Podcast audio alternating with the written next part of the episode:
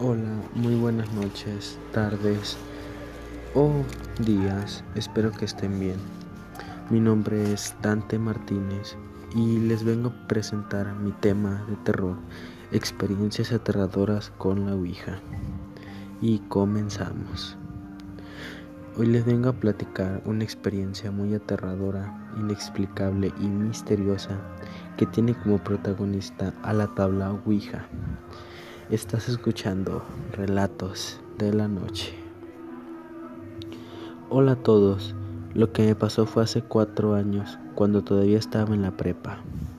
Espero que mis amigos no se molesten si se enteran que lo compartí, así que voy a omitir los nombres para guardar su privacidad, sobre todo por ciertas cosas que ocurrieron y considero bastante graves.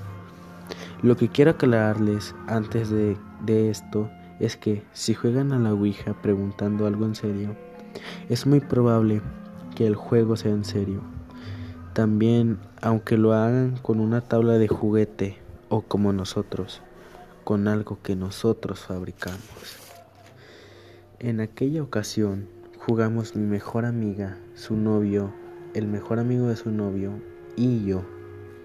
Todo esto en mi casa, uno de esos fines de semana en los que me dejaban sola. Habíamos visto una película de terror, los chicos ya se iban, pero decidimos que se quedaran un rato más. Le estábamos pasando bien, decidimos continuar con el humor de la tarde, y mi amigo sugirió jugar a la Ouija. Pero como nadie tenía una, dijo que ella había visto instrucciones para crearla en internet. La buscamos y seguimos todos los pasos, y en menos de media hora y estábamos haciéndole preguntas a la tabla. Además de los pasos para fabricarla, había una indicación más que parecía insignificante, rara, pero también seguimos esta indicación que al final pudo haber sido el detonante de lo sucedido. Las primeras preguntas parecían moverse, pero todos pensábamos que alguien más le estaba moviendo. Seguimos haciendo preguntas y preguntas hasta que empezó a repetir una palabra, el nombre de una enfermedad. Por más que preguntábamos otras cosas, volvía a deletrear lo mismo. Le preguntamos riéndonos nerviosos, pero también ya con algo de miedo. ¿Sería que alguno de nosotros la tenía? En el fondo, sí nos comenzamos a asustar la tabla respondió que no. El novio de mi amiga preguntó que si alguien en nuestra familia lo tenía. Su amigo se molestó y en ese momento me di cuenta de que en verdad estaba asustado, más que los demás, y insistió en que ya no siguiéramos adelante, pero lo convencimos de hacerlo.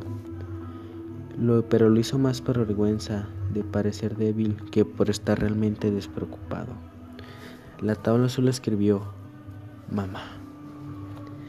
En ese momento, él se levantó y dijo que se iba. Él nos advirtió que esto ya no era un juego.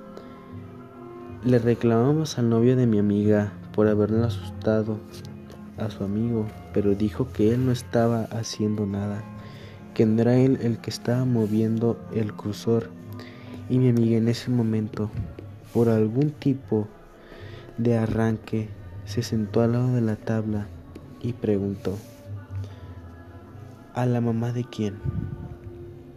La tabla señaló dos letras, tú. Esa había sido una experiencia horrible de terror en una tarde para un grupo de jóvenes hasta que recibí una llamada precisamente de la mamá de mi amiga fui a su casa, me necesitaba. Cuando llegué pensé lo peor, pues también estaba el mejor amigo de su hermano.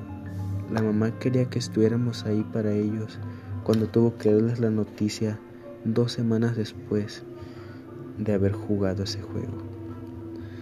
Le habían descubierto esa enfermedad en una etapa muy avanzada y solo tenía unos meses para estar con ellos. Quizás no tenga relación, quizás todo fue una casualidad, pero después de esa tarde y de la muerte de su madre. Tan solo semanas después, nunca volví a hablar con mi amiga al respecto sobre lo que ocurrió esa tarde. Así que tengan mucho cuidado con lo que juegan y sobre todo con lo que deciden preguntar.